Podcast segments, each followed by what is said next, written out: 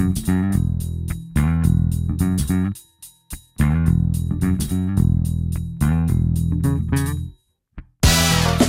Viva! Sejam bem-vindos à segunda temporada do Serviço Público Bloco Notas. Este é um programa da Antena 1, pensado para os alunos do 11º e 12º anos que têm exame no final deste ano letivo agora de 2020-2021.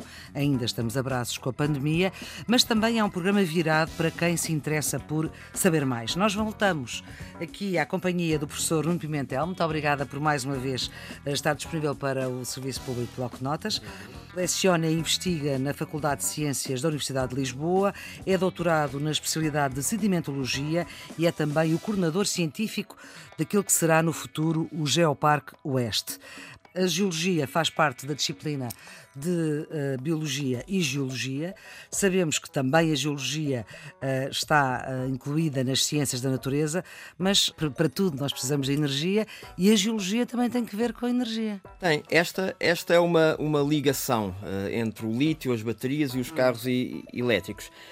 mas também temos outro elemento que é altamente energético, que é o urânio, que se tem que ir buscar. Também uh, tem má fama, o urânio. O urânio tem má fama. Há várias coisas que têm má fama. O lítio tem má fama, o urânio tem má fama, o petróleo tem má fama, todos têm má fama, mas uh, nós temos o bom proveito.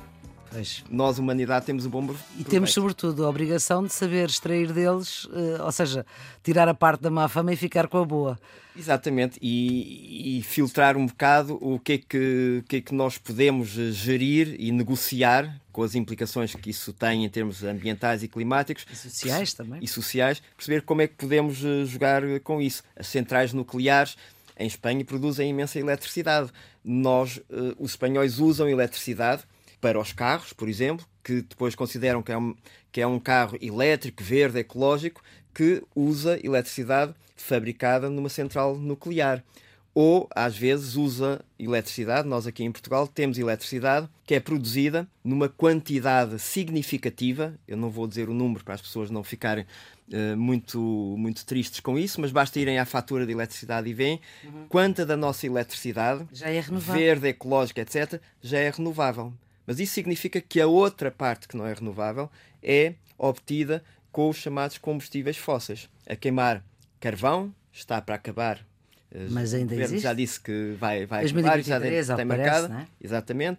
Uh, centrais termoelétricas, queimar carvão, queimar diesel e, portanto, nós obtemos ainda muita eletricidade com base nesses, nesses combustíveis fósseis e usamos os combustíveis fósseis ainda nos aviões, nos barcos, uh, tudo, tudo isso.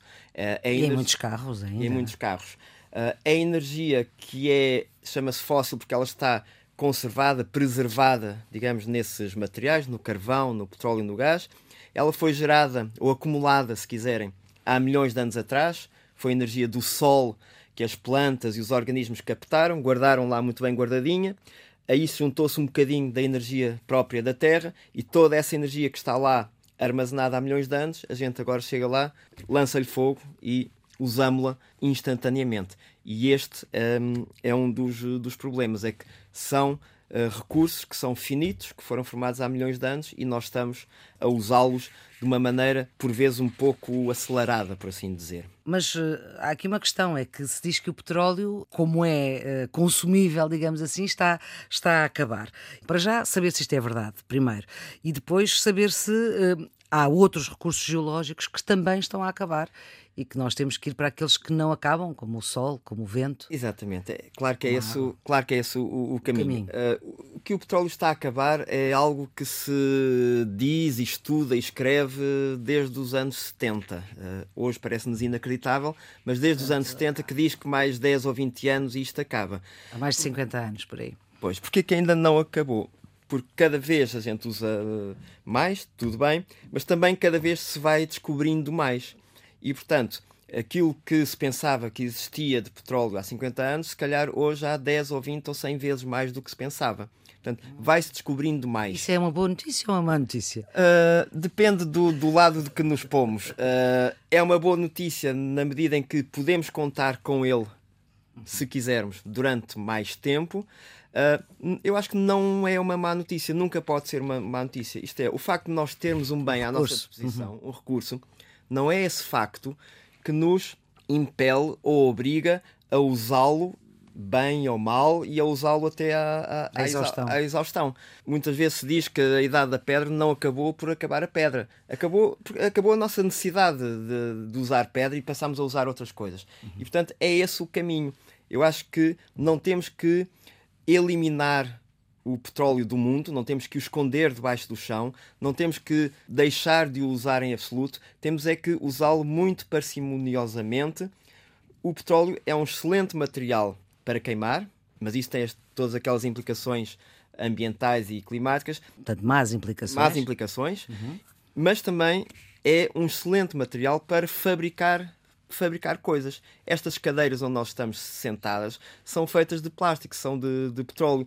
Uh, o fogo desta cadeira, aquelas calhas que estão ali atrás, uh, parte da nossa roupa, uh, as mesas das nossas escolas, os tampos, os quadros brancos, tanta, tanta coisa que é feita de matérias-primas derivadas do petróleo ou materiais derivados do petróleo que eu acho que é bom que ele exista. Isso, uh, pergunto, só é mau para o ambiente quando se está em processo de fabrico? Uh, porque isso, enfim, um quadro de escola, uma cadeira, um banco, um, um, tecido, não polui depois. Enfim, pode poluir quando for para reciclar, não é? É, eu acho que muito, do, muito da, da solução uh, para os recursos geológicos em geral e há bocado perguntava-me se os recursos geológicos também estão a acabar. Eu digo que uh, qualquer recurso, a partir do momento em que a gente o começa a consumir e ele não é renovado, e os recursos geológicos à escala humana não são renováveis, eles tendem a acabar. Uns daqui a 100 anos, outros daqui a 500, outros daqui a 1000. Portanto, garantidamente eles vão acabar. E nós temos alguma ideia de quanto tempo mais é que, a este ritmo, ainda os poderemos usar. A solução, claro que é usar esse tempo não para gastar até ao, até ao fim, mas usar esse tempo para fazer a transição para outras, outras maneiras de funcionar. É isso a transição energética, mas essa transição tem que ser em tudo. Os tais plásticos temos que passar a reutilizá-los, reciclá-los, substituí-los por materiais que cumpram a mesma função, mas que tenham uma origem biológica, orgânica, que eles próprios sejam. Não vão parar em bolinhas muito pequeninas ao mar para não, os peixes não os comerem. Exatamente. Depois nós não comermos esses peixes. Exatamente. Então, nós temos que olhar para o, a cadeia toda, uh, desde o princípio até ao fim, desde a extração, a transformação, a utilização, uh, a reciclagem e mudar Uh, os nossos. Essa é a questão da sustentabilidade. De, é, a sustentabilidade, nossa, no fundo, é a nossa existência. É aprendermos a, a, a, viver com, as, com os materiais que estão à, à nossa volta e perceber que toda a mudança está do lado do nosso consumo. Se nós deixarmos de uh, consumir plásticos e passarmos a consumir uh, materiais de outro tipo. Uh, o exemplo dos sacos de plástico foi. supermercado, sim. Foi, passou para o saco de papel, etc. Portanto, se nós mudarmos a maneira como usamos as coisas, não precisamos de combatê-las. ir para a frente, do meu ponto de vista, ir para a frente de batalha, de dizer não abram minas para explorar isto, não abram minas para explorar aquilo não é a solução. Elas só abrem porque há alguém a pedir esses materiais, há a sociedade a pedir esses materiais. Se a sociedade dispensar esses materiais, passando a usar outro tipo de materiais, esses, eh, esses recursos deixarão de ser necessários e alguém deixará de os explorar uh, naturalmente. Porque deixam de ser também lucrativas essa exploração. Claro, portanto, claro. Uh, é, é, é, isso. Ninguém, se ninguém consumir uh, galinhas, deixa de haver pecuário de galinhas. É tão simples como isto. Um, Ainda em relação à sustentabilidade, uh, é uma, uma palavra que nós usamos muito para. Palavrão. É um palavrão que nós usamos por, por tudo e mais alguma coisa. Há modas e esta é, é, delas. é que está em voga agora. E esta sustentabilidade, aquilo que eu tive agora a falar, é que ela também tem que abordar os próprios recursos geológicos. Eles também têm que ser sustentáveis. Temos que arranjar a maneira deles, em vez de durarem 100 anos, durarem 200. Como? Usando menos, usando outras, uh, outras alternativas. É um pouco esse o, o, caminho. É por isso é que é esta ideia que o recurso geológico uh, é inesgotável. Ele não é inesgotável, uh, o ouro não é inesgotável, a prata não é inesgotável.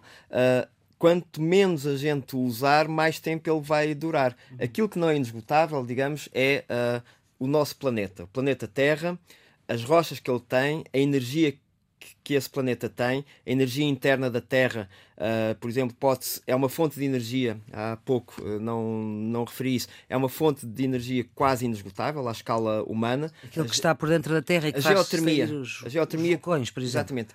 Uh, e essa energia pode ser uh, usada. Uh, é Mas usada muito jeitinho, senão. Com certeza, como tudo, como tudo. nos Açores já há instalações montadas de aproveitamento de energia geotérmica para fazer turbinas andar à volta e produzir eletricidade. Repare que neste caso estamos a produzir eletricidade com recurso geológico, que é o calor interno da Terra. Certo? E portanto, temos é que aprender a viver uh, dessa, dessa maneira. E há ainda na Terra um recurso que eu diria que é geológico e que é inesgotável, que é as nossas paisagens, os lugares que nós visitamos. Quando nós temos um fim de semana, uns dias, vamos para algum lugar e vamos muitas vezes ver outras paisagens. Ou vamos ver cidades, ou vamos ver outras paisagens.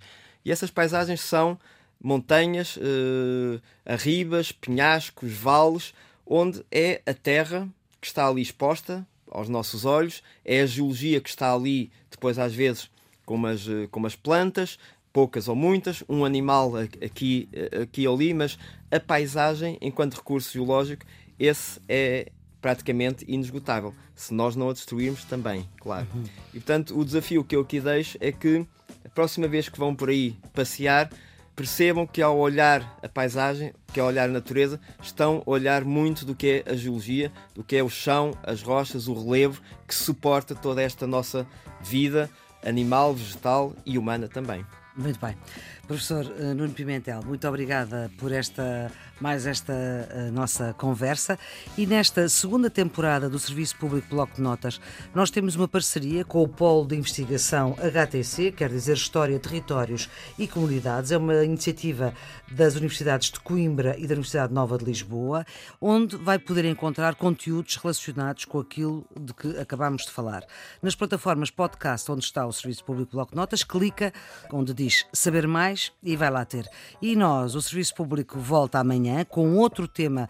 Já sabe, a produção é de Ana Fernandes, os cuidados técnicos de Guilherme Marques, a trilha sonora nova é de César Martins. Então, até amanhã.